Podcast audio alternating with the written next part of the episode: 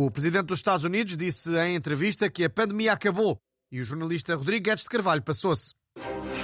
Caro presidente Biden, aos seus avós foi pedido que fossem para a guerra.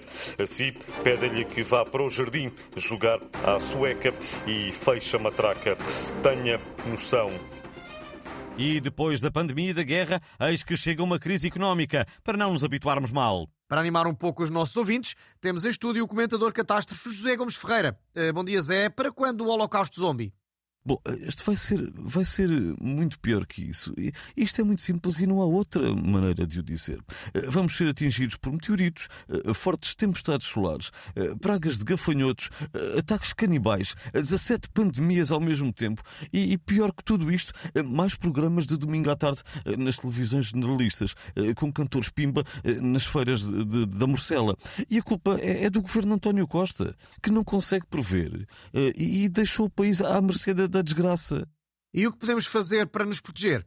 Eh, bom, eh, quem puder, eh, use os 125 euros do Costa para construir um bunker.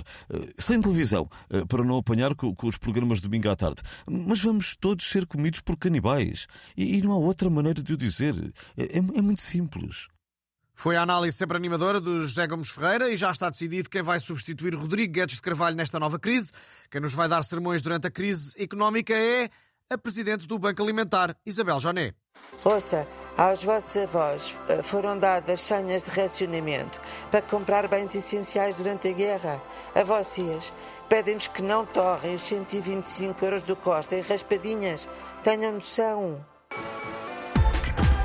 O casamento de Joana Amaral Dias, a que a noiva chamou Casa Real, por misturar casamento com a Real, vai ser transformado em reality show. O programa vai chamar-se Quem Quer Casar com a Psicóloga da Prozis e vai ser apresentado pela própria.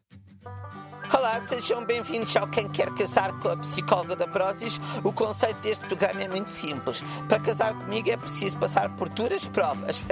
Os candidatos vão ter de andar de patins, assar um porco no espeto, aguentar-se em cima de um touro mecânico enquanto bebem um batido de spirulina e fazer uma tatuagem no lombo.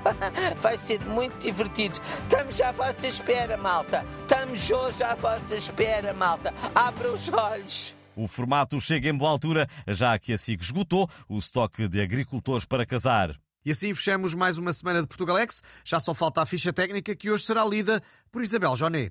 Com todo o gosto, ouça Portugalex com Manuel Marques e António Machado, os textos da Patrícia Castanheira, sonoplastia de Tomás Anaori e são todos pobrezinhos, mas amorosos. Ouça, andam de transportes públicos e assim, uns fofos.